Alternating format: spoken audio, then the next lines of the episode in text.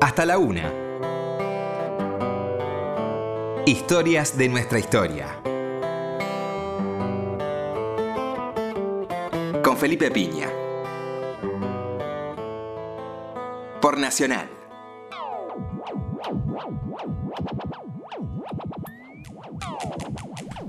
Hola, buenas noches, ¿cómo le va? Acá estamos nuevamente en Historia de nuestra historia. Bueno, se ha cumplido en estos días el centenario de Vaperón y bueno, obviamente el calendario lo indica.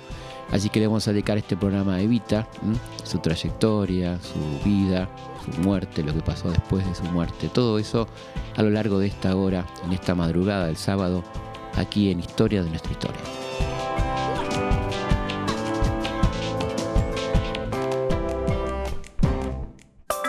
Estás en Historias de nuestra historia, por la radio de todos.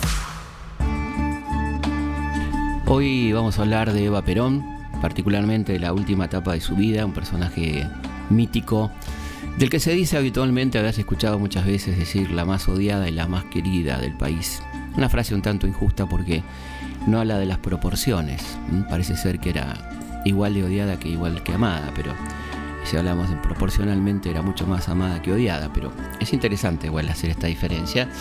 Y también es cierto que había todo un sector importante que no la quería, pero no era la mayoría del país.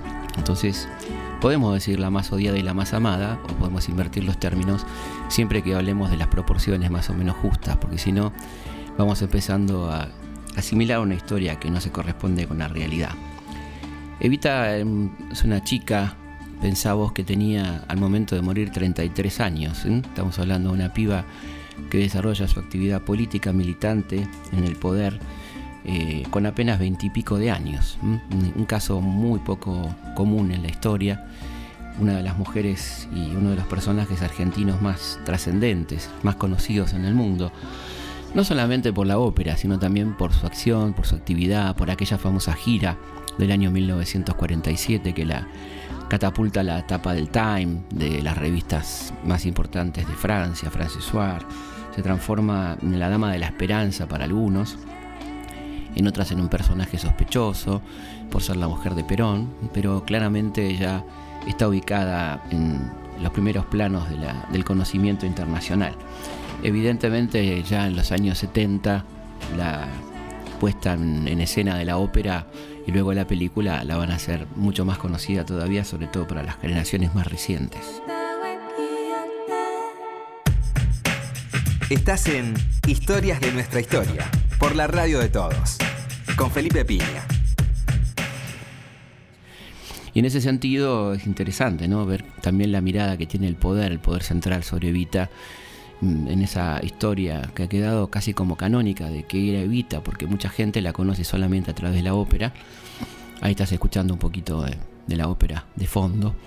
Y esa hermosa canción, unas, unas músicas de Weber, Lloyd Weber, maravillosas.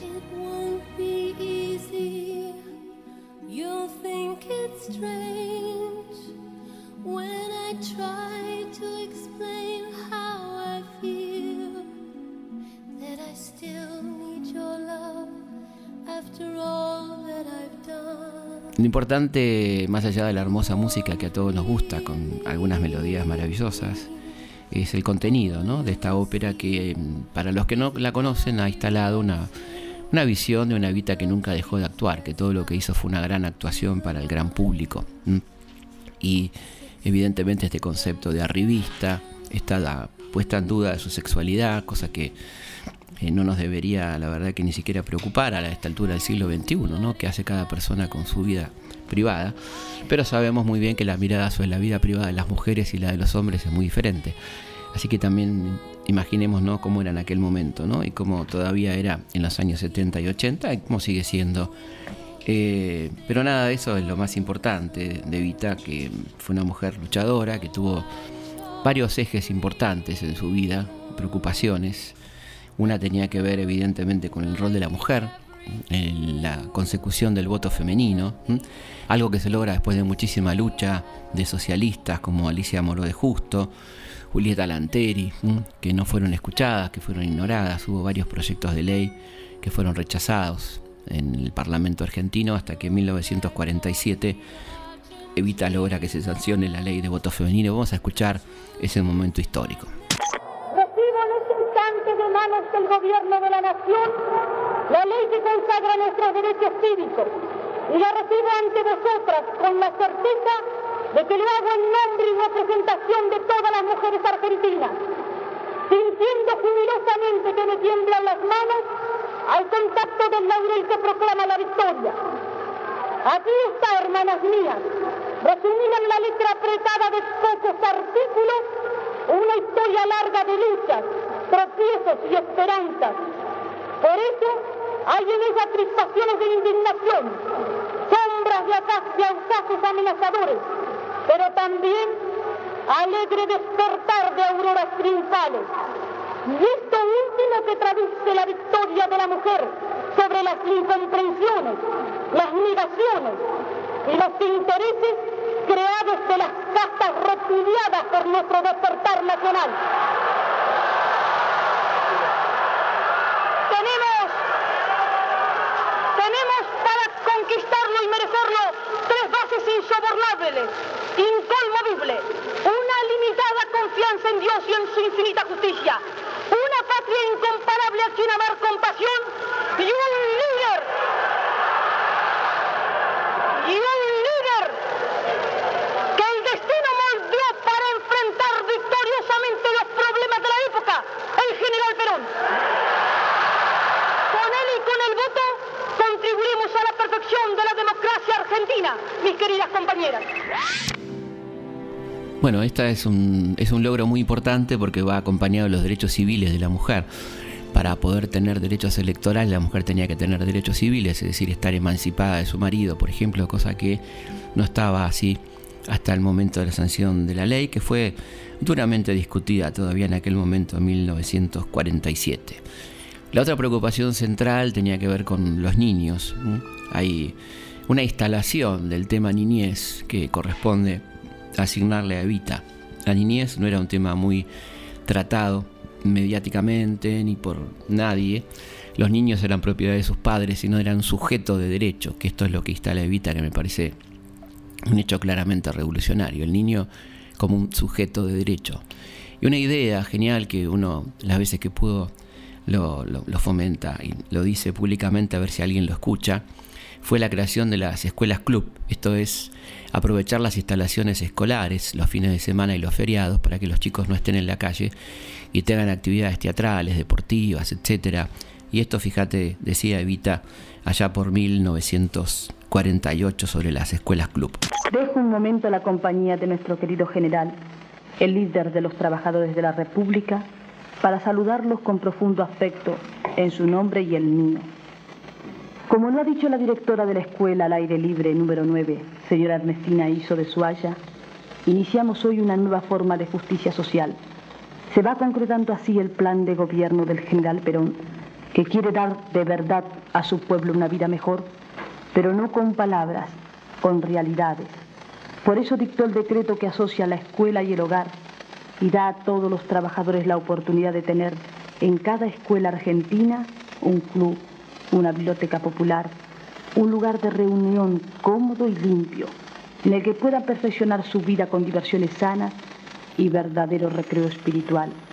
Fuera de las horas de clase, los muchachos del barrio, lo mismo que sus padres, encontrarán en la escuela un refugio, un descanso y un estímulo para seguir trabajando por nuestra gran Argentina. Cada día más unidos en el esfuerzo común de mejorar la vida y hacerla más agradable y más feliz para todos los trabajadores. Como estamos pensando, hablando y realizando sin perder tiempo, les anuncio que la semana próxima, Dios mediante, ya quedará instalado y abierto en la barriada de Villa Lugano el primer club en la escuela número 28 del Consejo Escolar 20, en la calle Cañada de Gómez 4548. Necesitamos la ayuda moral de todos los vecinos para cuidar conservar y perfeccionar estos clubes que gracias a la iniciativa del general Perón se extenderán por toda la República. El coronel Mercante, gobernador de la provincia de Buenos Aires, ya nos ha ofrecido su apoyo y todos los directores y directoras de escuela también han prometido asociar su esfuerzo para hacer triunfar esta nueva forma de solidaridad social afectiva.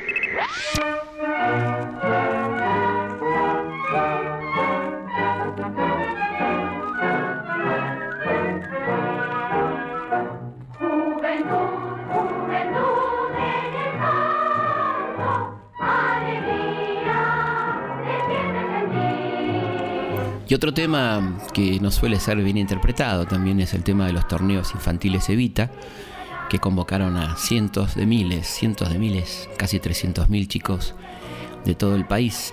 Los chicos jugaban al fútbol, las chicas jugaban al vóley y otras disciplinas. Y era una especie de excusa para poder este, revisarlos médicamente, armar sus fichas médicas, vacunarlos, controlarlos. Una forma de atraerlos a los pibes hacia una actividad deportiva noble que además terminaba beneficiándolos médicamente, chicos que nunca habían ido a un médico, no habían hecho nunca una revisación oftalmológica o dental, ¿eh?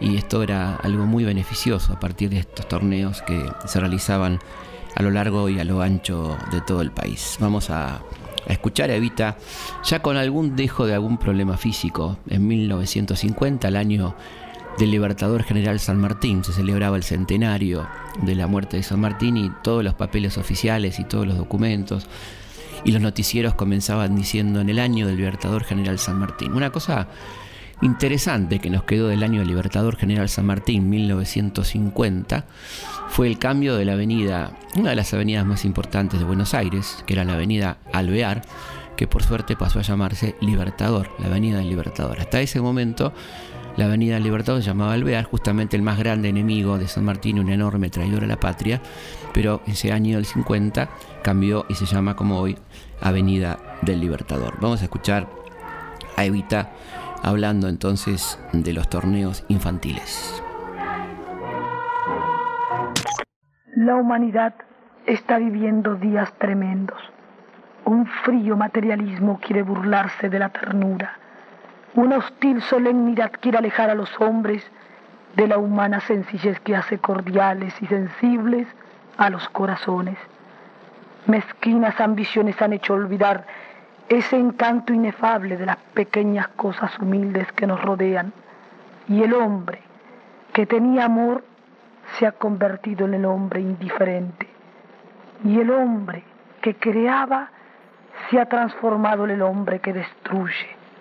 Así, únicamente así se explica, pero no se perdona que los niños, que son la ternura, la humana sencillez, y son pequeños, hayan sido olvidados hasta hace pocos años, aún en nuestro país. Pero un día, una voz nueva, con un mensaje redentor, proclamó lo que hasta entonces nadie había escuchado jamás. En la Argentina los únicos privilegiados son los niños. Era la voz y era el corazón de nuestro gran presidente, de nuestro querido general Perón, salvando del olvido a la pureza más limpia de la vida y a la única esperanza cierta en un mundo mejor con el fervoroso propósito de cumplir con ese mandato, la Fundación de Ayuda Social que tengo el honor de presidir realiza cada año el Campeonato Argentino Infantil de Fútbol. Porque si derramamos todo nuestro amor sobre los niños para hacerlos realmente felices, habremos conseguido que mañana sean hombres buenos, agradecidos, y ellos serán el pueblo del futuro y serán los hombres que lo gobiernan y porque tendrán algo que agradecer al pasado, serán justos, dignos y generosos. Y ahora vamos a escuchar entonces la marcha de los torneos infantiles Evita. A Evita le debemos nuestro club, por eso le guardamos gratitud.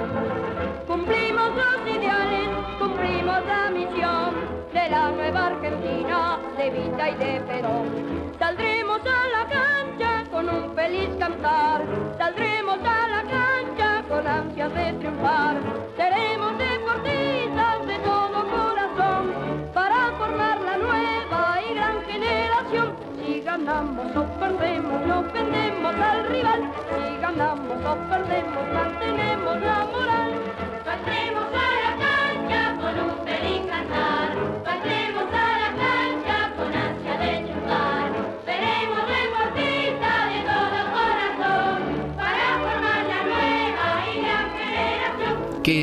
¿Qué, qué sonaba en aquel momento? ¿no? Siempre nos gusta aquí pensar en aquella época. Estamos hablando de los años 50, la posguerra, todo ese momento tan particular del mundo, el mundo bipolar, la Guerra Fría. Pensá que ya Estados Unidos y la Unión Soviética están peleados a muerte, utilizando a terceros países para que se peleen en su nombre, en este caso Corea, por ejemplo.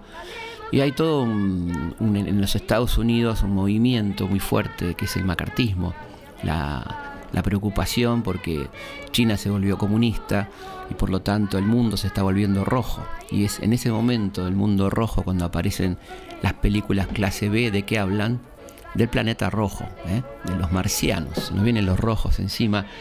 Hay toda una paranoia que se manifiesta también en el macartismo, esta persecución este, tremenda, de la- particularmente de la gente de Hollywood, porque querían hacer como una ejemplaridad de todo esto, ¿no? La, búsqueda de comunistas abajo de la alfombra y muchos eh, importantes artistas de Hollywood, guionistas, libretistas, sufrieron la persecución en aquel momento. Y en ese contexto sonaba más fuerte que nunca el jazz y una de las figuras más notables fue Miles Davis. Vamos a escuchar un poquito de Miles Davis poniéndonos un poco en clima de qué es lo que sonaba en, en aquellos años 50.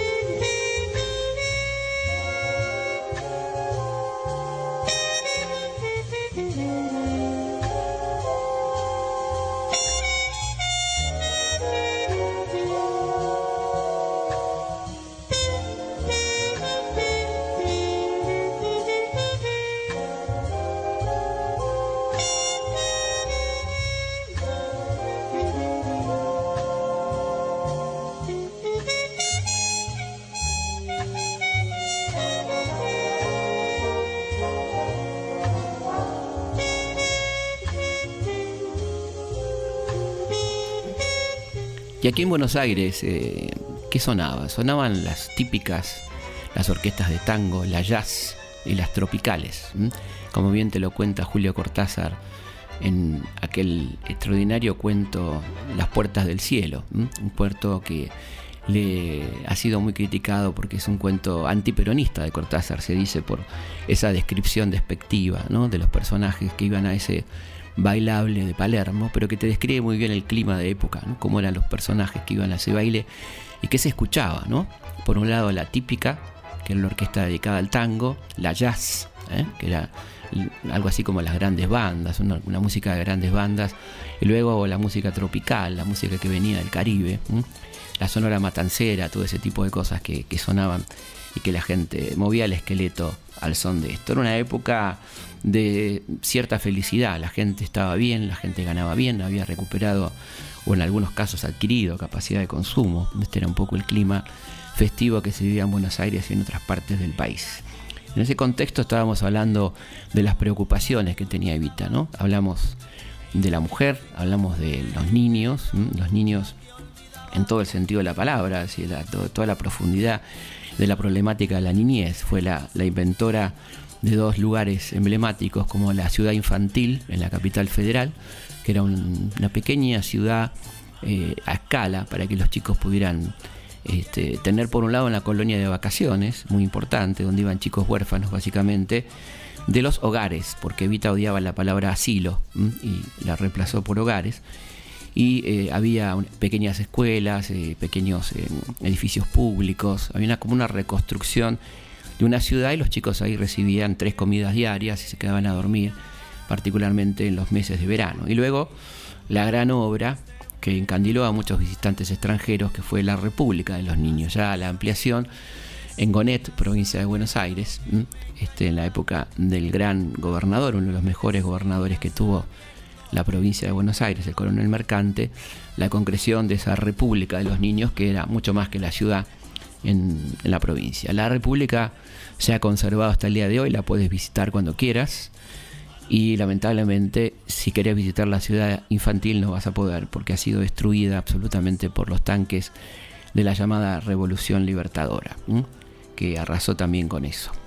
Y el otro punto eran los ancianos también, ¿no? la, preocupación por la, ancianidad, es decir, los sectores más desvalidos, un poco algo muy interesante en torno al pensamiento de Vita, que era una mujer sin instrucción formal, pero con una enorme inteligencia, una capacidad de decisión y comprensión que le hacía mm, ver que por un lado el modelo peronista, redistribucionista, estaba mejorándole muy aceleradamente la vida de la gente, pero que había sectores estaban postergados y a los que les tardaría mucho en llegar esa mejoría, las mujeres abandonadas, los niños, los ancianos, y por eso había que actuar directamente, y por eso crea la Fundación Eva Perón en 1948 que actúa directamente sobre esta problemática, ¿no? atendiendo personalmente ella a la gente, cosa que llamaba mucho la atención y que demuestra su nivel de compromiso, porque ella no tendría por qué haber estado ahí todo el día, ¿no?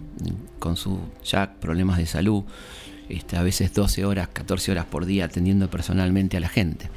Con un equipo evidentemente muy eficiente, de unas 40 personas que se dedicaban a las diferentes problemáticas más reiteradas, prótesis, problemas de salud, vivienda, trabajo, pasajes al interior, etcétera, y se resolvían en el día. Un poco la, premisa era la resolución inmediata del problema, que nadie que había hecho colas por ahí de una noche no tenga que volverse sin nada concreto a su casa, a su provincia. Esta era un poco la acción de Vita que eh, bueno, ha quedado en la historia, ¿no? este compromiso directo para con la gente que generaba a la vez un agradecimiento eterno. ¿no? Proclamé ante el presidente de los argentinos, general Perón, sus ministros, el cuerpo diplomático y mi pueblo, los derechos de la ancianidad. Esa proclamación que incorporaba al bienestar y a la progresiva dignificación de la nueva Argentina a los ancianos de mi patria, ratificó mi condición de argentina, pero no logró calmar los anhelos de mi pasión de mujer, hermana de todos los desheredados y sensible al dolor de todos los desvalidos. La desventura no tiene fronteras. Desconoce la pluralidad de lenguas porque solo aprendió la del dolor, que se pronuncia de la misma manera bajo todos los climas y en todas las latitudes. La consideración y el reconocimiento de los derechos de la ancianidad de aquellos que produjeron mucho y no encontraron leyes sociales que supieran amparar la vejez es un problema mundial que nos atañe a todos en la misma medida y debe encontrar solución en el seno de las Naciones Unidas, instancia superior de los pueblos en su afán de superar los problemas comunes. Una de las cosas menos difundidas fueron, fue el aspecto académico de Vita, porque tuvo un aspecto académico, que fue cuando daba clases en la Escuela Superior Peronista. Y hay dos textos que me gustaría leerte para que veas cosas que no, se difunden habitualmente porque hay que dar una imagen completamente diferente de Vital. Todo pasión, toda pasión, poca razón. Y en una de esas clases, eh, una de ellas estaba destinada al marxismo y a la figura de Carlos Marx. Y esto es lo que decía Vita en aquella clase sobre Carlos Marx. En él hay dos aspectos fundamentales. Primero, el organizador o conductor del movimiento obrero internacional y segundo, el creador de una doctrina. Como conductor del movimiento obrero internacional, los pueblos del mundo le deben que les haya hecho entender que los trabajadores deben unirse. Recuerden ustedes que eso mismo repite y repetirá siempre el general Perón a sus trabajadores. Unidos, dice Perón, los trabajadores son invencibles. Es interesante destacar que Marx, como conductor de las primeras organizaciones obreras, interpretó el sentir de las masas y por este hecho le debemos considerar como un precursor en el mundo. ¿Mm? Esto decía sobre Marx y sobre el capitalismo, decía, la concepción del capital, propiedad de trabajo, riqueza y sus falaces postulados en el ejercicio de la libertad generó el régimen capitalista, injusto, prepotente y despótico, que acumuló la riqueza y el poder en manos de unos pocos, explotando al hombre por el hombre y agravó la cuestión social. El egoísmo del capitalismo logró que unos pocos explotaran el trabajo y la riqueza, gobernaran al Estado contemporáneo y moderno y reglaran la vida económica a su voluntad. Bueno, sigue hablando en estas clases poco difundidas, muy interesantes, ¿no? De, de estas clases que daba la Escuela Superior Peronista Evita. Vamos a una pausa y seguimos en Historia de nuestra historia hablando de la vida de Evita. Historias de nuestra historia. Con Felipe Piña. Historias de nuestra historia. Por Nacional.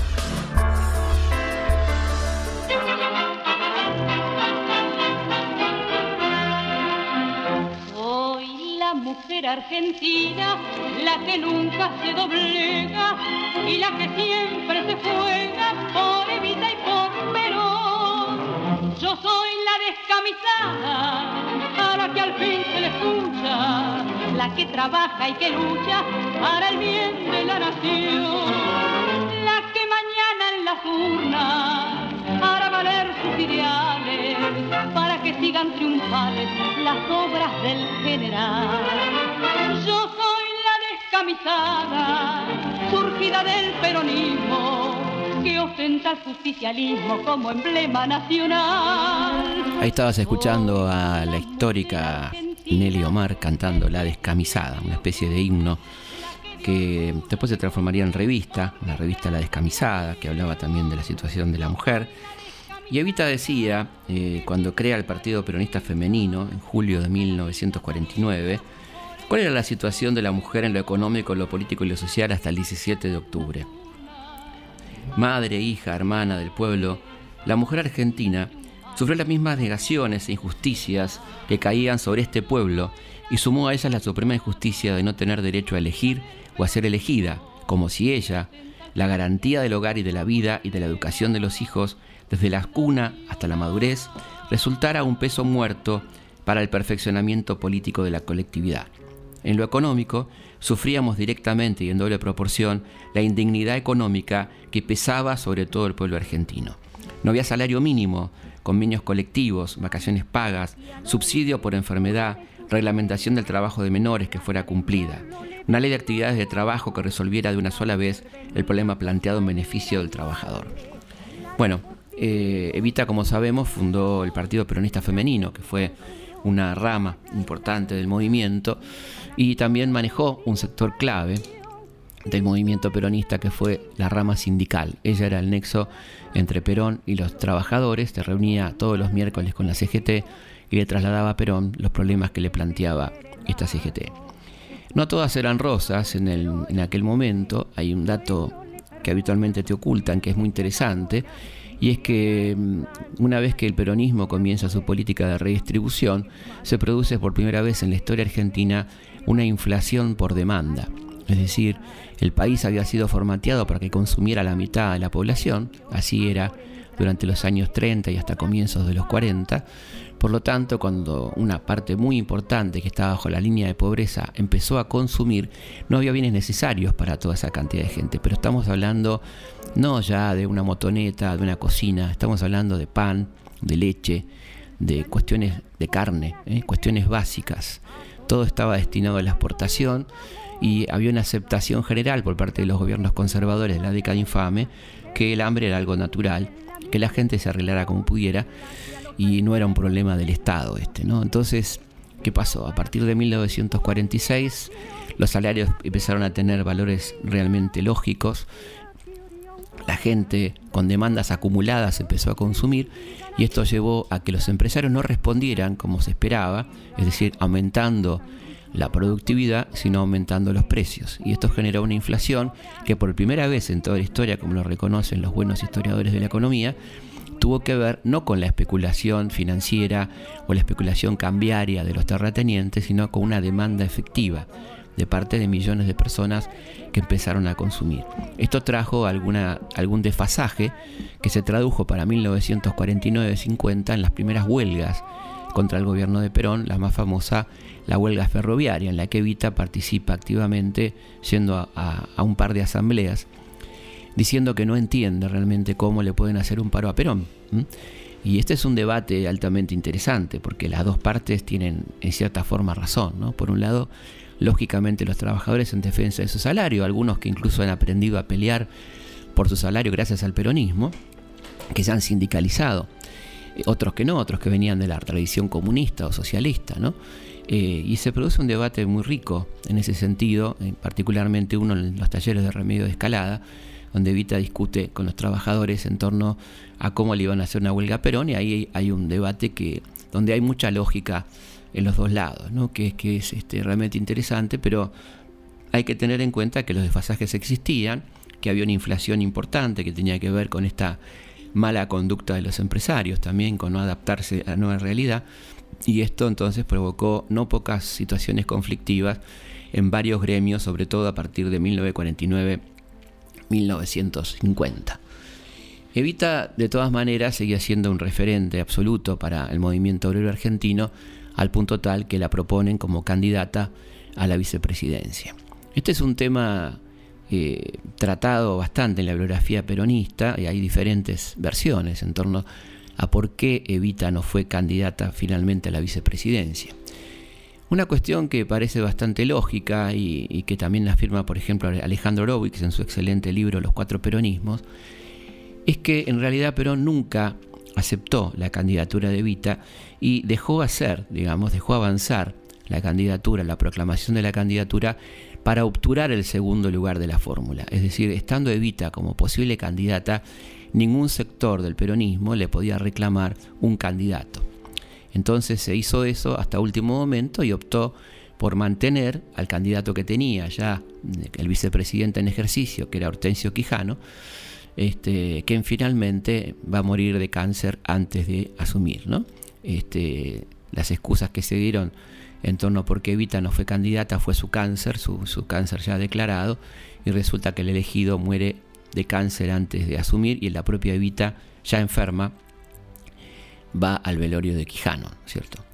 Eh, lo cierto es además que, Perón sufre tremendas presiones por parte de los factores de poder, este, fundamentalmente las Fuerzas Armadas, los sectores económicos más poderosos, que no aceptaban de ninguna manera a Evita como vicepresidenta. Y acá había algunas razones que daban ellos. Una era ciertamente que Perón había tenido ya un par de atentados, no era algo improbable que Perón fuera asesinado, y el país quedaría en manos de Evita, lo cual implicaría una radicalización absoluta de parte del peronismo y esto le resultaba inaceptable a los sectores de poder. Eh, por otra parte, los militares concretamente decían que no podían aceptar que Evita presidiera ceremonias militares. Y esto tenía que ver con el machismo también, como una mujer, y no cualquier mujer, sino esa mujer además, iba a presidir ceremonias militares. La iglesia desde ya nunca la quiso, entre otras cosas porque le estaba quitando clientela, le estaba arruinando el negocio, es decir, aquel histórico negocio de la iglesia que era la limosna y la supuesta solidaridad, fue reemplazada por la fundación, eficiente, concreta, y todas las donaciones iban a parar ahí. Así que la iglesia tenía varios motivos para no querer a Evita y por supuesto vetó su candidatura. De todas maneras, eh, Perón, como dijimos, deja hacer y se produce una de las movilizaciones populares más grandes de la historia argentina, que se comienza a preparar con un mes de anticipación. Hay promesas, hay este, gente que viene, hay un, algunos casos graciosos de un par de rosarinos que vienen arriba de un barril haciéndolo rodar como un acto, una proeza para llegar a Buenos Aires. Bueno, hay de todo, ¿no? los sindicatos preparan este, lugares de, alojamiento para los, centenares de miles de personas que vienen del interior, se arman funciones de cine al aire libre, eh, funciones de teatro, bueno, etcétera, ¿no? Para divertir a la gente que está llegando para ese 22 de agosto de 1951. Eh, vamos a, a escuchar entonces ese momento tan particular de la historia argentina, ese diálogo ¿no? entre Evita y la multitud en el llamado Cabildo Abierto del Justicialismo 22 de agosto de 1951. Yo no soy más que una mujer del pueblo argentino. Yo no soy más que una descansada de la patria, pero descansada de corazón, porque siempre he querido confundirme con los trabajadores, con los ancianos, con los niños, con los que sufren, trabajar codo a codo, corazón a corazón con ellos para lograr que los quieran más a Perón y para ser un puente de, paz entre el general Perón y los capitanes de la patria. No me interesó jamás la insidia ni la calumnia cuando ellos desataron sus lenguas desatadas contra una débil mujer argentina.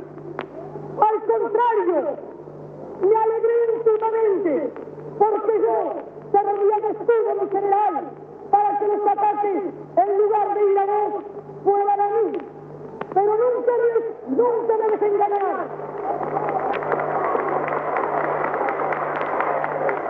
Yo siempre, yo siempre haré lo que diga el pueblo, pero yo les digo a los compañeros trabajadores, y así como hace cinco años dice que prefería ser Evita antes de ser la esposa del presidente, y ese Evita era dicho para calmar algún dolor en algún hogar de mi patria, hoy digo, prefiero ser Evita, porque siendo Evita yo sé que ustedes siempre me llevarán muy dentro de su corazón. Espaldas de mujer argentina, ustedes me dan una enorme responsabilidad. Yo no sé cómo pagar el cariño que el pueblo tiene en mí, ni la confianza. Lo pago con amor, queriéndolo a Perón y queriéndolo a ustedes que querer a la patria misma. Todo es Perón. Perón es la patria, Perón es todo y todos nosotros estamos a distancias siderales del líder de la nacionalidad.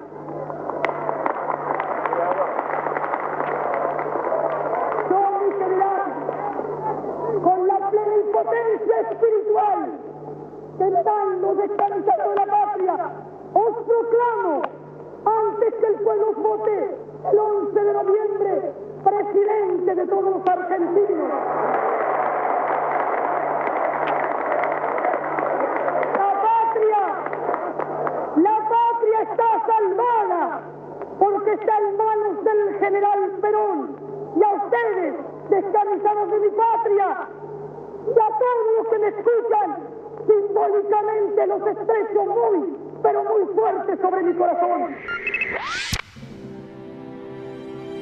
Ahí tenías algo realmente inédito en la historia argentina, ¿no? El diálogo entre un dirigente y su pueblo. Está Evita en el, en el balcón ahí del, edificio de obras públicas que está en la capital federal, en Belgrano, y la avenida 9 de Julio. Se había montado ahí el palco, eran cientos de miles de personas, llegaba la gente hasta el obelisco, es decir, unas ocho cuadras aproximadamente. En, en, ese contexto se da este diálogo, ¿no? De la gente hablando directamente con Evita, pidiéndole que sea candidata. Ya ahí pasó algo, evidentemente, ya había habido una decisión tomada que Evita no se animaba a anunciar, no podía anunciar ante tanta gente, y por eso va a ocurrir lo que sigue.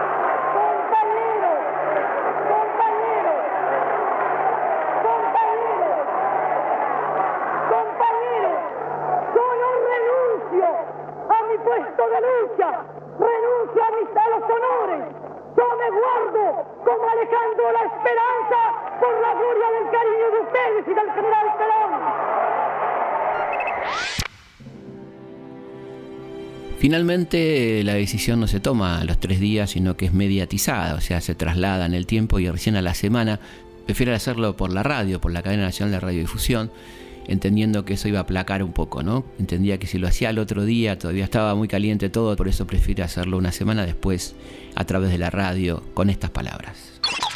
Compañeros, quiero comunicar al pueblo argentino mi decisión irrevocable y definitiva de renunciar al honor con que los trabajadores y el pueblo de mi patria quisieron honrarme en el histórico cabildo abierto del 22 de agosto. Ya en aquella misma tarde maravillosa, que nunca olvidarán mis ojos ni mi corazón, yo advertí que no debía cambiar mi puesto de lucha en el movimiento peronista por ningún otro puesto. Desde aquel momento, después de aquel diálogo entre mi corazón y mi pueblo, he meditado mucho. En la soledad de mi conciencia y reflexionando fríamente, he tomado mi propia decisión. En forma irrevocable y definitiva, he presentado ya ante el Consejo Superior del Partido Peronista y en presencia de nuestro jefe supremo, el general Perón. Ahora quiero que el pueblo argentino conozca por mí misma las razones de mi renuncia indeclinable. En primer lugar, y poniendo estas palabras bajo la invocación de mi dignidad de mujer argentina y peronista, y de mi amor por la causa de Perón, de mi patria y de mi pueblo, declaro que esta determinación surge de lo más íntimo de mi conciencia y por eso es totalmente libre y tiene toda la fuerza de mi voluntad definitiva. Yo, que ya he vivido varios años, los mejores de mi vida junto al general Perón, mi maestro y amigo, he aprendido de él a pensar y a sentir y a querer, teniendo como únicos ideales la felicidad del pueblo y la grandeza de la nación. A todo esto, Evita eh, ya empezaba a, manifestar claramente sus primeros síntomas de enfermedad, eh, lo que no amainaba a los enemigos de Perón que intentan un golpe de Estado encabezados por el general Menéndez. Era un intento de golpe claramente cívico-militar, había incluso una especie de triunvirato designado en el cual estaba el radicalismo, el socialismo, los conservadores estaba Américo Gioldi, entre otros, em, que se iban a hacer cargo del poder y la idea era asesinar, una vez tomado el poder, tanto a Evita como a Perón. Ese golpe fracasa rotundamente y Evita está enferma, está internada en ese momento, pero de todas maneras quiere dirigirse a su pueblo en solidaridad con Perón con estas palabras. Perón acaba de enterarme de los acontecimientos producidos en el día de hoy. Por eso no he podido estar esta tarde conmigo camisados en la Plaza de Mayo de nuestras glorias. Pero no quiero que termine este día memorable sin hacerles llegar mi palabra de agradecimiento y de homenaje, uniendo así mi corazón de mujer argentina y cronista al corazón de mi pueblo, que hoy ha sido probar una vez más la grandeza de su alma y el heroísmo de su corazón. El pueblo argentino tiene derecho a ser respetado y a ser defendido en su voluntad soberana, en sus derechos y en sus conquistas, porque es lo mejor de esta tierra y lo mejor de este pueblo que es Perón tiene que ser defendido así como hoy por todo su pueblo, por los trabajadores que han sabido convertirse en escudo y trinchera de Perón, por las mujeres que han dado en esta jornada histórica una lección de fortaleza y de fervor por la causa de Perón y por las Fuerzas Armadas que han sabido ser dignas de la grandeza de su pueblo. Yo les doy a todos las gracias en nombre de los humildes, de los descamisados, por quienes he dejado gustosa en mi camino, girones de mi salud, pero no de mi bandera. Y les pido con toda la fuerza de mi alma que sigan siendo felices con Perón como hoy, hasta la muerte, porque Perón se lo merece, porque se lo ha ganado y porque tenemos que pagarle con nuestro cariño las infamias de sus enemigos, que son los enemigos de la patria y del pueblo mismo. Yo espero estar pronto en la lucha con ustedes, como todos los días de estos años felices de esta nueva Argentina de Perón. Y por eso les pido que rueguen a Dios para que me devuelva la salud que he perdido. No para mí, sino para Perón y para ustedes, para mis descansados. A todos les dejo un gran abrazo de mi corazón, para que no hay otra cosa en el mundo es el amor de Perón y de mi pueblo. Evita toma una resolución drástica a partir de ese momento y es conformar las milicias obreras, para lo cual compra al príncipe de Holanda que estaba visitando nuestro país y probando nuestro avión supersónico, el Pulki, en el aeroparque junto a Perón y en una reunión secreta le compra 5.000 pistolas ametralladoras para formar estas milicias obreras. Las milicias se formaron, eh, llegaron a formarse solamente en dos provincias, en la provincia del Chaco, es decir, la provincia Presidente Perón, en la provincia de La Pampa, la provincia Eva Perón. Ahí se entrenaron obreros militarmente eh, para resistir un posible golpe de Estado. En el resto del país no se llegaron a formar estas milicias y Perón, cuando a través del servicio de inteligencia se entera que han llegado al puerto las 5.000 pistolas, las destina a Gendarmería y el batallón Esteban de Luca eh, diciendo la famosa frase, es fácil armar a los obreros, lo difícil es desarmarlos. Pero es un hecho interesante, es un hecho que está eh, dentro de la historia del peronismo, del que se ha dicho mucho y se, cuenta eh, poco de qué pasó realmente y cómo en el Chaco esas milicias intentaron resistir en el 55 igual que las de La Pampa. Seguimos en Historias de nuestra historia. La última aparición pública con, mucha gente, digamos, este, escuchándola en la Plaza de Mayo es el día, la Asamblea Popular que se formaban todos los primeros de mayo, en este caso de 1952.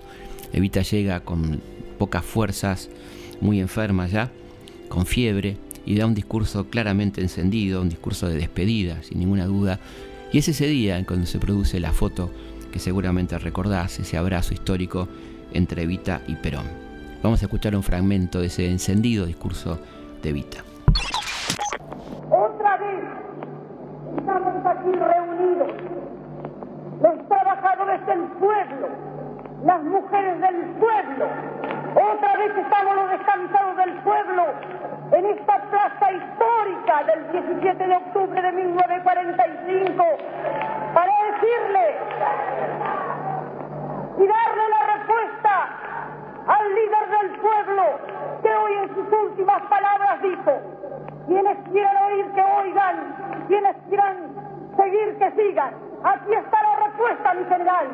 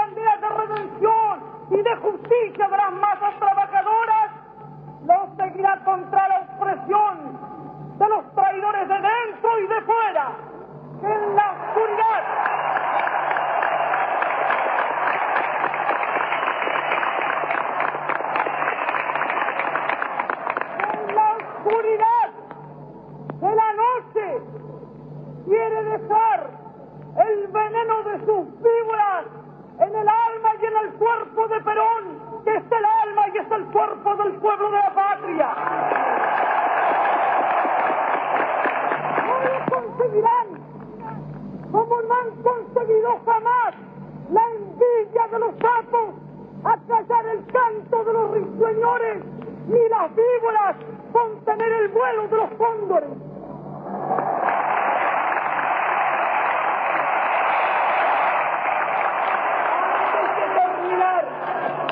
Antes de terminar, compañeros, yo quiero darles un mensaje. Que estén alerta. El enemigo acecha. No perdona jamás que un hombre de bien, que un argentino como el general Perón esté trabajando por el bienestar de su pueblo y por la grandeza de la patria y los vendepatrias de dentro que se venden por cuatro monedas están también en acecho para dar el golpe en cualquier momento. Pero nosotros somos el pueblo y yo sé que estando el pueblo alerta somos invencibles porque somos la patria.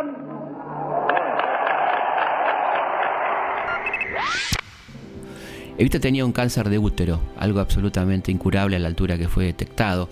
Mi amigo el doctor Daniel López Rossetti dice que si se hubiera atendido antes se hubiera salvado, como ocurrió con su mamá, doña Juana, que tenía el mismo problema, se operó y la sobrevivió por muchos años a Evita. Evita se dejó estar, tenía muchas cosas que hacer, eh, no tenía tiempo para ella probablemente, y esto eh, dejó que la enfermedad avanzara.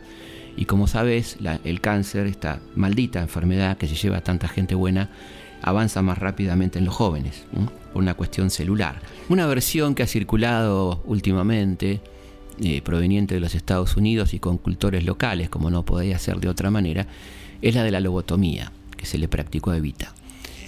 No hay pruebas de esto, se dice mucho, pero no tenemos pruebas, y eh, la persona que estuvo al lado de Vita todo el tiempo en los últimos meses de su vida, que fue su enfermera María Eugenia Álvarez, dice que de ninguna manera existió esa operación. Ella se hubiera enterado de una operación tan grave y tan particular. Pero se insiste, y vas a ver que van a seguir insistiendo con esto, ¿con qué idea? Con la idea de que Vita estaba media tonta ya en los últimos meses, que había sido operada, que no tenía capacidad para escribir cosas como las que escribió en mi mensaje. No soy antimilitarista ni anticlerical en el sentido en que quieren hacerme aparecer mis enemigos. Lo saben los humildes sacerdotes del pueblo, que también me comprenden, a despecho de algunos altos dignatarios del clero, rodeados y cegados por la oligarquía. También lo saben los hombres honrados de las Fuerzas Armadas, que no han perdido contacto con el pueblo. Los que no quieren comprenderme son los enemigos del pueblo metidos a militares. Estos no. Ellos desprecian al pueblo y por eso lo desprecian a Perón que siendo militar abrazó la causa del pueblo, a una costa de abandonar en cierto momento su carrera militar. Yo veo no solo el panorama de mi propia tierra, veo el panorama del mundo y en todas partes pueblos sometidos por gobiernos que explotan a sus pueblos en beneficio propio o de lejanos intereses. Y detrás de cada gobierno impopular he aprendido a ver ya la presencia militar solapada y encubierta o descarada y prepotente. El sábado 26 de julio de 1952 se escuchaba una voz destinada a pasar a la historia. Cumple la Subsecretaría de Informaciones de la Presidencia de la Nación el penosísimo deber de informar al pueblo de la República que a las 20.25 horas ha fallecido la señora Eva Perón, jefa espiritual de la nación. Los restos de la señora Eva Perón serán conducidos mañana en horas de la mañana al Ministerio de Trabajo y Previsión, donde se instalará la capilla ardiente. Así se enteraba la gente de que Vita había muerto y comenzaba uno de los velatorios, seguramente el velatorio más impresionante de toda la historia argentina. Y la cosa no iba a terminar ahí. La cosa iba a ser más grave después de, producir el derrocamiento de Perón. Evita, el cadáver de Evita sería secuestrado enterrado clandestinamente en Italia durante varios años, ¿no? hasta 1971 cuando sea entregado a Perón. El cadáver embalsamado de Vita, fue torturado antes de ser secuestrado, lo cual, como dice Rodolfo Walsh, habla hasta dónde llegaba el odio de sus enemigos. Intentaron por todos los medios hacerla desaparecer, enterrarla, sacarla, correrla, pero como vos bien sabés, hasta el día de hoy no han podido.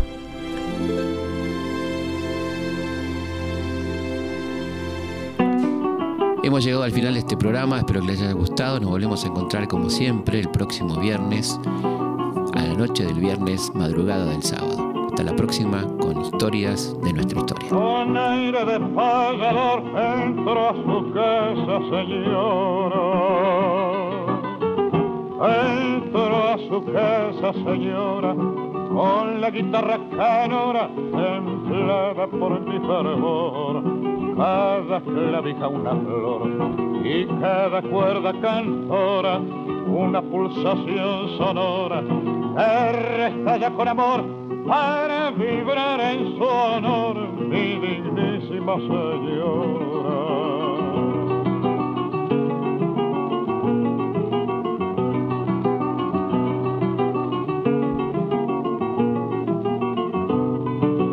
Se acostumbra actualmente este estilo de canción. Este estilo de canción se fue con la tradición del payador elocuente pero siento de repente en esta noble ocasión debo hacer una excepción para cantar gentilmente mis décimas operentes que dedico a Eva Perón.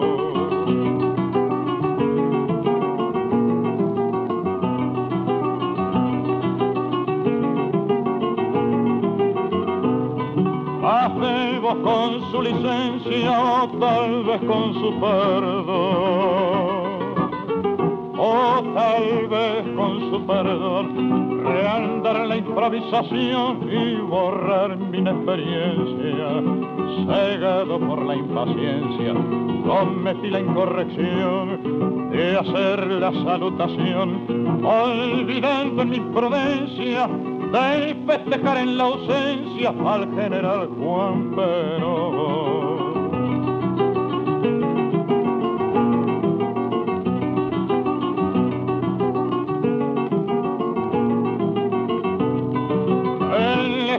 Verbo mayor y usted la mayor templanza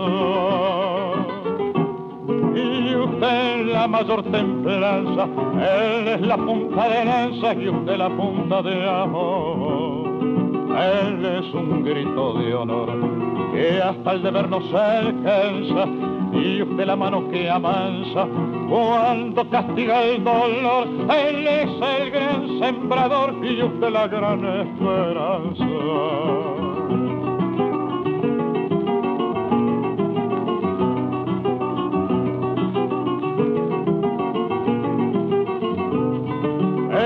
es el gran constructor de la patria liberada.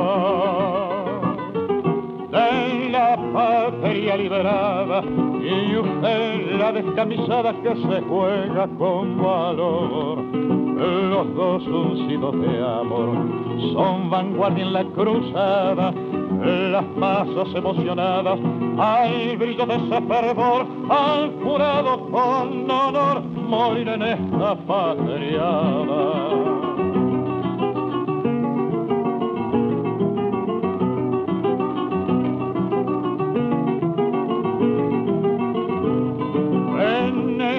Payador cante en su casa señora cante en su casa señora con la guitarra sonora templada para su honor. Perdóneme si al favor de su mano acogedora mi pobre musa cantora no supo cantar mejor al restallar con amor en esta casa, señora.